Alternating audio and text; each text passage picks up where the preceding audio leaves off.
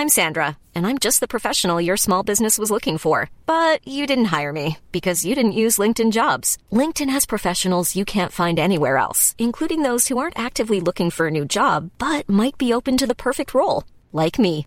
In a given month, over 70% of LinkedIn users don't visit other leading job sites. So if you're not looking on LinkedIn, you'll miss out on great candidates like Sandra. Start hiring professionals like a professional. Post your free job on linkedin.com/people today.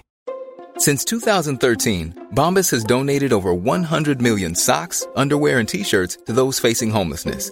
If we counted those on air, this ad would last over 1,157 days. But if we counted the time it takes to make a donation possible, it would take just a few clicks. Because every time you make a purchase, Bombas donates an item to someone who needs it. Go to bombas.com slash ACAST and use code ACAST for 20% off your first purchase. That's bombas.com slash ACAST, code ACAST.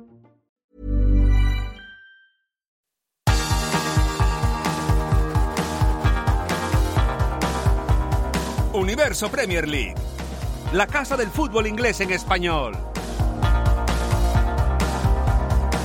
Pues aquí estamos, una jornada más. Esto es Universo Premier League y yo soy Álvaro Romeo y estamos aquí para analizar lo que se ha jugado ya de la jornada 6 de la Premier.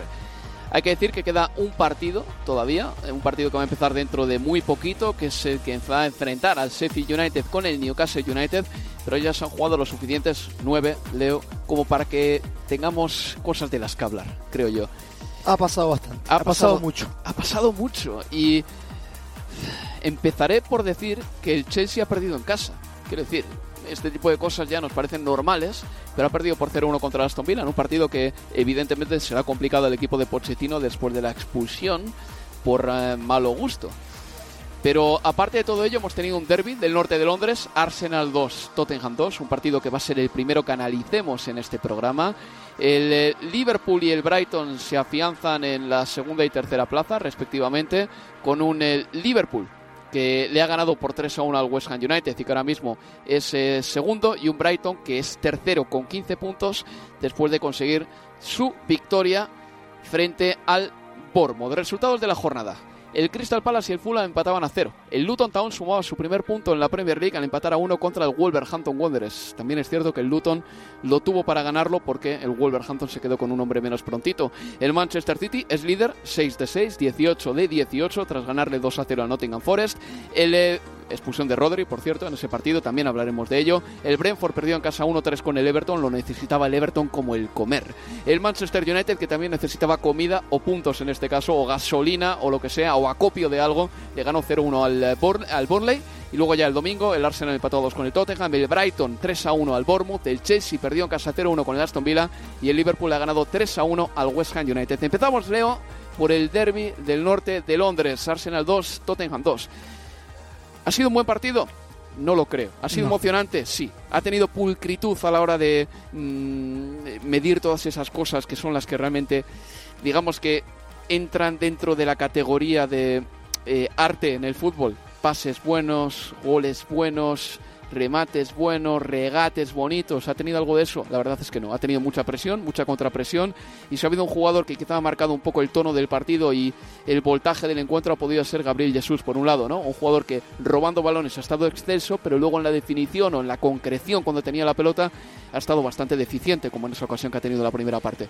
Sí, yo te digo, mira, cuando pensaba la, la cuestión de, de la figura, que era difícil pensarla porque es que realmente no hubo actuaciones individuales sobresalientes y es extraño porque hablamos de un clásico en el que dos futbolistas marcaron un doblete, digo, uno para el Arsenal Bukayo Saka y el otro Son Heung-min para, para el Tottenham, pero aún así estos dos futbolistas, sí, determinantes en el marcador, no tuvieron un gran partido, quizás el primer tiempo de Bukayo Saka eh, sí estuvo, haya sido bueno, y, y Son me quedo con, con los dos goles, aunque es verdad que tuvo hasta la chance del hack trick en un, eh, en un remate después de un pase que lo dejó solo el Kulusevski y su remate terminó pegando del lado de la red que no, que no cuenta, que no, que no vale. Y en ese contexto, mirá, yo me quedaría hasta con Vicario como la figura de, de- del partido, pero concuerdo con vos. A ver, tuvo momentos de emociones el partido, ni siquiera que fue un partido emocionante, momentos, sobre todo cuando, y eh, el penal de Romero, la ejecución de Bukayo Saka y que un minuto y medio después llega el gol del empate del Tottenham, otra vez obviamente Son Heung-min después de un error garrafal en las en, eh, eh, de Jorginho, que había ingresado por, por um, Declan Rice, que al terminar el partido lo vi ingresando al terreno de juego, ya ahí con, con sus ojotas, con un vendaje, quizás o da la sensación de que fue una cuestión física, lo, te quedaste con ojotas, te quedaste mirándome eh, cuando dije eso. Este, un Declan Rice que no salió al, segundo tiempo, al igual que Fabio Vieira, para que ingresaran Kai Havertz. Otro partido que pasa sin ton ni son para, para Kai Havertz. Pero yo creo que lo que ha marcado este partido fue la cantidad de imprecisiones que hubo. Cantidad enorme de pases cerrados, algunos eh, a muy corta distancia, en el primer tiempo se le podía achacar la imprecisión al Tottenham a partir de la presión alta y muy buena de, del Arsenal, pero es que ya en la segunda parte, si bien el Tottenham siguió repitiendo errores en la salida y sin ser esa presión tan asfixiante como el primer tiempo, el Arsenal también ingresó en la zona de las imprecisiones. E ingresó por completo. Fue un partido realmente flojo en términos eh, futbolísticos, sobre todo la segunda parte, del conjunto de, de Miquel Arteta, pero probablemente el peor partido en lo que va de la temporada para mí. No sé si esta estadística es reveladora al 100%, pero el, Arsenal ha tocado la pelota 573 veces, de las cuales 370 han sido pases y el Tottenham 612 veces, de las cuales 435 han sido pases. La relación es escasa, diría yo, ¿no? En el sentido de que habrá muchos balones que ha tocado el Arsenal que no ha querido tocar o han sido peleas, pugnas, duelos. recuperaciones o intercepciones que quedan ahí, pero parte, a mí eh, pero yo creo que deja las muestras eh, el tipo de, partido que fue, sí. que, que tuvieran tantos toques. Eh, pero menos pero menos pases de balón. No me ha parecido un gran partido, Leo, pero te digo una cosa, creo que el Arsenal hoy tenía que haber mostrado también que es un equipo más hecho, porque el Tottenham, es que estábamos mirando la alineación al principio del partido, solo dos de los que han sido titulares hoy jugaron el último Arsenal Tottenham. Hablo de Son, que ha marcado un doblete, como tú bien dices, y Romero, que hoy ha tenido la mala suerte de meter en su propia portería un tiro de saca y luego de cometer ese penalti. Pero los otros nueve eran debutantes en este partido. Algunos ya estaban el año pasado, ¿de acuerdo? ¿Vale? Como Pedro Porro, bien, Papesar, Bisuma, Kulusevski, pero Quiero decir, el Tottenham sí que es un equipo que está en reconstrucción total, mientras que el Arsenal lo que ha hecho este verano, si acaso, ha sido pulir defectitos que tenía por aquí y por allá, porque el 11 más o menos ya lo tenía establecido. Sí, y yo creo que por eso también eh, el festejo final con la gente, no festejo, pero sí el saludo para con la gente del Tottenham que, que se quedó celebrando y, y cantando finalmente un punto que es importante para esta reconstrucción, para lo que quiere Postecoglu. Dicho esto, yo, a ver, porque era lo que se pensamos en la previa, digo que Postecolo iba a llevar al Emirates su fútbol ofensivo, eh, su estilo que venía mostrando en las anteriores cinco jornadas, y sin embargo yo creo que en ese sentido, Álvaro, se queda algo corto y me queda cierto mal sabor de boca porque esperaba ver eh, esa filosofía y ese estilo plasmado también de visitante en uno de los escenarios más importantes de la temporada para el Tottenham, como lo es siempre el clásico, el derby del norte de, Londres. Y sin embargo, yo creo que más allá de lo del Arsenal, hubo una postura algo más conservadora hoy del Tottenham que aspiraba a cerrarse un poquito más en su propio campo y buscar alguna contra. Quizás un estilo que le podíamos achacar y adjudicar eh, en otras visitas con otros entrenadores y no esperaba eso con Postecoglou. Pero al final del día, yo concuerdo, no termina de ser un equipo en reconstrucción. Pero de, todas maneras, eh, ¿cuánto hay de voluntario en, eh, esa manera de jugar que ha tenido que poner en práctica hoy el Tottenham, porque creo que ha sido también la presión asfixiante del Arsenal. Si algo ha funcionado es la presión arriba del Arsenal, precisamente. Estaba a punto de marcar eh, goles, precisamente. Gabriel Jesús. sí, como, como, a raíz de esa presión, ¿no? Pero bueno, un par de nombres eh, que me gustaría sacar a la palestra. Es, el primero, el de David Raya. Ha sido titular ya contra el Everton en el último partido de Premier, después en Liga de Campeones contra el PSV Eindhoven y hoy ha sido titular en el gran partido del Arsenal de todas las temporadas. Hablamos, por lo tanto, de que David Raya es el guardameta titular del Arsenal? Daría la sensación que sí. Justo lo increíble, no lo increíble, pero lo malo para él, en todo caso, es que en el partido más importante en el que podemos inferir de que hoy es el uno para Arteta, tuvo el peor partido de sus tres. David Raya hoy. Eh, para mí, dejando vivo una pelota en el área que termina siendo, luego de, otra fase, el gol del empate de, de Son Heung-min, pero sobre todo en el manejo de pies, que es donde hacía la, donde obviamente eh, entendemos hace una diferencia con Ramsdale, hoy no estuvo bien.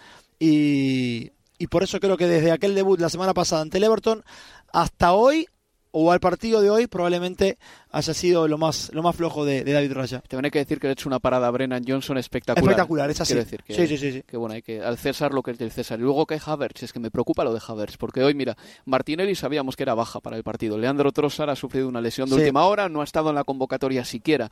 Ese costado, ese perfil izquierdo quedaba libre para alguien y no ha sido para Kai Havertz, ha sido para Gabriel Jesús. El Kai Havertz del Chelsea, simplemente por la denominación que tenía dentro de ese equipo, tú eres delantero o al menos atacante, habría entrado en ese carril izquierdo. Pero como ahora para mí Arteta parece que el interior izquierdo, eh, Kai Havertz es interior izquierdo, si esa posición queda vacante, no es para Kai Havertz. Es lo que me ha llamado la atención, que le han preferido dar eso a Gabriel Jesús, el extremo izquierdo, que a Kai Havertz. Sí, absolutamente. Y, un Havertz que vuelve a ingresar siempre como pieza de recambio de Fabio Vieira, cuando era al revés, antes Vieira por Havertz y hoy fue de, de la otra forma, el alemán por el, por el portugués. Es importante las, mencionar la, las ausencias de, de, Martinelli, bueno, se había lesionado ante el Everton, pero lo de Trossard también, que venía siendo muy importante, lo fue ante el PSV, sin ir más lejos también cuando ingresó ante el Everton, marcando el gol de, del triunfo. Y, y, a ver, esa es una carta que, que puede decirte, a ver, nos faltaban dos hombres importantes, pero pero concuerdo que el hecho de sacrificar a Jesús eh, a la banda habla mucho también de lo que es el momento de, de Havertz. Pues sí, bueno, esto ha sido el partido. Diría que Madison ha estado medianamente bien. Vamos a ver si puede estar en el próximo encuentro. También, Leo, porque eh, se ha ido medio renqueante del terreno de juego tras una acción en la que parece que se ha podido dañar el solo. Y luego también quiero hablar de Son. Al fin y al cabo, está viviendo sin Harry Kane. Es más difícil la vida sin Harry Kane, que este fin de semana además ha vuelto a marcar en Alemania un hat-trick pero el índice de conversión de Son en el día de hoy ha sido un 66,6%, porque ha fallado esa ocasión que tú dices, pero luego los goles que ha marcado no eran, sobre todo el primero no era tan fácil, luego el segundo lo ha marcado con mucha clase. ¿eh? Mucha clase para definir de primera, eh, con el interior, es verdad que la conducción y cómo espera y cómo le sirve el pase a Madison es, es top class lo que hizo Madison en, esa acción, pero la definición es muy buena también, mm. eh, al punto de que pareciera que, que David Raya está se tira tarde, pero no es que la definición es muy buena, suave de, de Song Hyun-min, no se obnubila. Todo lo contrario quizás de, de la jugada que pierde momentos después, que le quiere pegar fuerte, yo creo que ya se apura y busca el primer palo cuando la opción era o el centro para Solomon o, el remate cruzado. Un Harry Kane que había marcado cinco de los últimos nueve goles en el Emirates del Tottenham, hoy el doblete para su ex compañero. Y dos pases de gol de Madison. Esa esa sociedad existe ya. y además es que no ha tardado nada en florecer. En fin, una pausa y seguimos en Universo Premier League. Universo Premier League, la casa del fútbol inglés en español.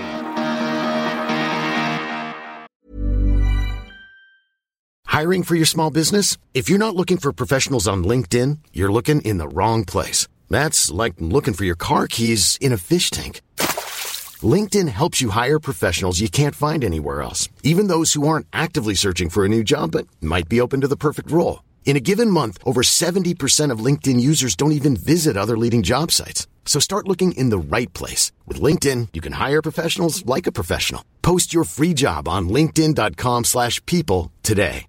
Hey, Dave. Yeah, Randy. Since we founded Bombus, we've always said our socks, underwear, and T-shirts are super soft. Any new ideas? Maybe sublimely soft. Or disgustingly cozy. Wait, what? I got it. Bombas. Absurdly comfortable essentials for yourself and for those facing homelessness. Because one purchased equals one donated. Wow, did we just write an ad? Yes. Bombas. Big comfort for everyone. Go to bombas.com slash ACAST and use code ACAST for 20% off your first purchase. Hey there, it's Michelle Norris. I'm host of a podcast called Your Mama's Kitchen. When I travel, I'm usually looking for a way to find a taste of home when I'm not at home. And one of the things I love to do when I am at home is entertain. And Airbnb allows me to do that. When I was in California recently, I rented a house that had a great kitchen. And when we were sitting around the table, we're all thinking, we're in someone else's house. Someone could be in all of our homes as well. If you have a home, but you're not always at home, you have an Airbnb. Your home might be worth more than you think. Find out how much at airbnb.com/slash host.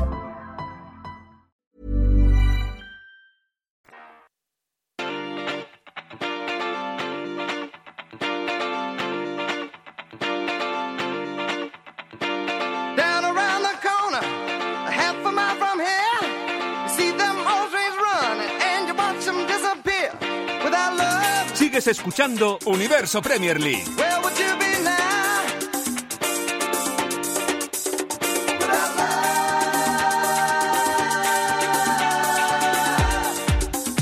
Seguimos en Universo Premier League. Yo soy Álvaro Romeo y estoy con Leo Bachanian.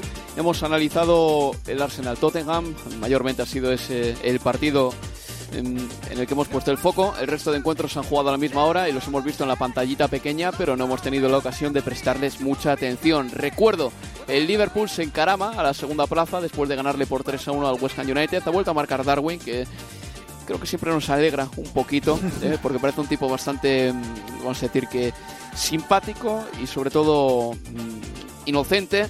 El eh, Brighton a Hove le ha ganado al Bournemouth por 3 a 1, se repone por lo tanto de esa derrota contra el AEK de Atenas en la Europa League y el Chelsea, el Brighton es tercero y el Chelsea ha perdido por 0 1 frente al Aston Villa.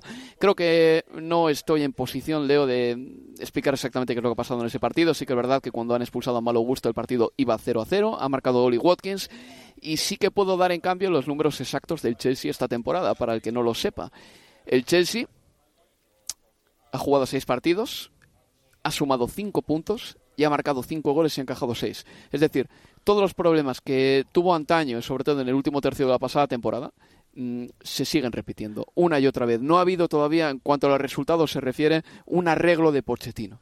No, y además también lo que deja el partido es que de local eh, el Chelsea ya no tiene ningún tipo de aura que, que supo tener en, en algún momento. Mira, acordémonos aquella racha de 86 partidos, lo tengo anotado acá, 86 partidos eh, invicto en casa entre 2004 y, 2000, eh, y 2008. Después ya, obviamente, una década hacia adelante, título con Antonio Conte, 2016-2017. Con Conte sacan 51 de 57 puntos posibles en casa. 93 en total creo que fue esa campaña. Y 51 de 57 en casa. Está perfecto, está Sí. muy bien. Pero mirá los números de local del Chelsea en los últimos, en los últimos años. La 17-18, 37 puntos de 57. Sí. La 18-19, 42 puntos de, de, de 57. Pero de allí para acá, 19-20, 36 puntos. 2020-2021, 33 puntos jugando como local. Es muy poco. Y sin embargo ganan la Champions.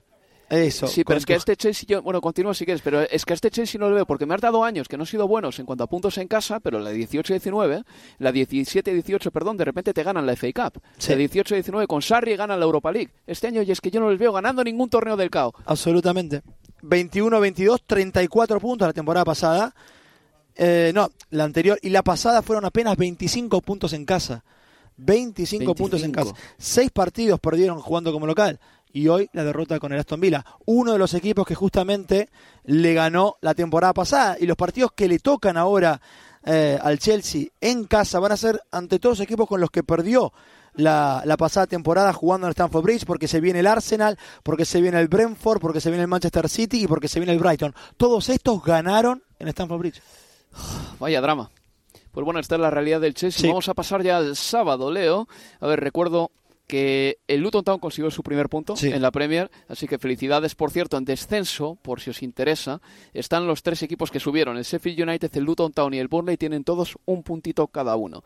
¿Vale? El Luton Town, además, yo creo que pudo haber ganado ese partido porque The Hatters jugaron 51 minutos con uno más, porque expulsaron a Bellegarde, que, bueno, cometió falta sobre Lockyer, y después, bueno, pues Neto marcó primero y Morris de penalti eh, anotó el tanto del empate para el Luton Town, un Morris que parece el mejor jugador del equipo en lo que llevamos de temporada. El Crystal Palace empató a cero con el Fulham.